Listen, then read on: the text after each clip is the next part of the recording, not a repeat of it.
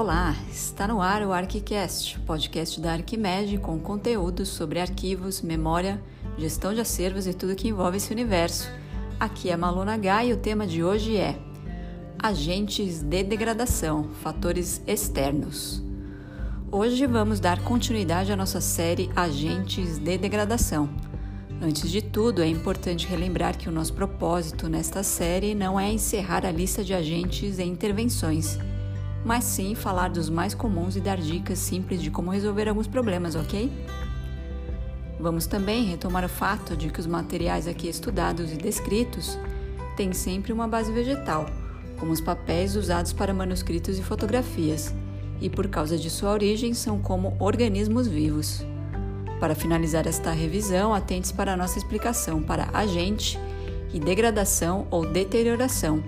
Agente ou fator tem sentido de aquele que atua ou faz algo, e degradação, como se pode imaginar, é aquele que estraga, que causa dano, que desgasta. Já interno faz referências às condições inerentes ao material, ou seja, que desde o início estão ali. Como exemplos de agentes internos, nós citamos o tipo de papel, tinta, encadernação e elementos usados para produzir manuscritos e fotos nos séculos passados.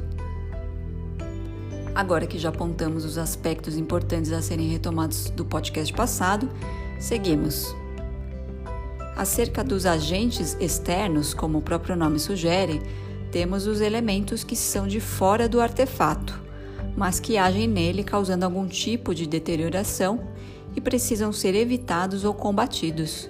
Esses fatores podem ser divididos em três categorias: físicos, químicos e biológicos. Sobre o primeiro, isto é, os agentes físicos, nós podemos compreendê-los como aqueles que danificam a estrutura física dos materiais. Aqui podemos listar luz natural ou artificial, umidade excessiva, temperatura elevada e que varia muito, armazenamento inadequado e desastres naturais. Para esses fatores, fica mais fácil compreender os problemas e efeitos se retomarmos a ideia de que os papéis e fotos são organismos vivos. Da mesma forma que o sol envelhece nossa pele, entrar e sair do ar condicionado atrapalha nosso sistema respiratório, ficar mal posicionados nos dá dor nas costas e desastres podem tirar a nossa vida, esses elementos também arruinam a saúde do nosso acervo, seja ele pessoal ou institucional. Com relação aos agentes químicos, eles podem ser classificados como materiais que interagem com o acervo e causam instabilidade, como a acidez acentuada. Como exemplos dessa categoria, podemos ter a poluição do ar, principalmente nas grandes cidades e quando o arquivo fica perto de centros movimentados, e a poeira, que pode, pelo ar, trazer ovos de insetos e microorganismos que vão contaminar os materiais.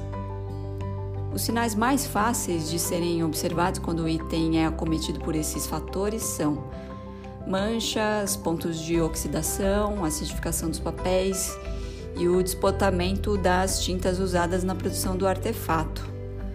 Para sanar esse problema, devemos sempre estar atentos à higiene, como de costume, e à qualidade do ar, que pode ser mantida por meio de manutenções nos filtros do ar condicionado. Além disso, precisamos observar quais produtos usamos na higienização dos arquivos, pois, ao evaporarem, eles podem ser tóxicos ao acervo e às pessoas. Para terminar, devemos entender os agentes biológicos, como os organismos vivos que se alimentam dos suportes e dos objetos dos acervos, ou que encontram abrigo e alimentação nesses locais. Essa categoria abrange os fungos, insetos como baratas, brocas, cupins e traças, e os roedores, como os ratos, morcegos e gambás. De maneira geral, todos esses agentes biológicos produzem manchas pela liberação de enzimas ou mesmo excrementos, perdas de informação dos potes, se ele é comido ou deteriorado com os ácidos produzidos pelos fungos, e eles também deixam o nosso material muito frágil.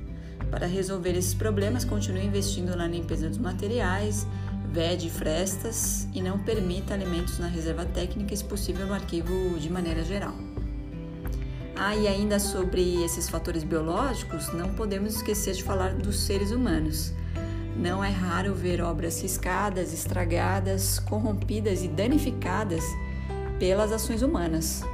Como saída, devemos cada vez mais ensinar a importância da educação patrimonial, desde a mais tenra idade, e seguir explicando de maneira ampla e acessível a importância de se manter nossas memórias.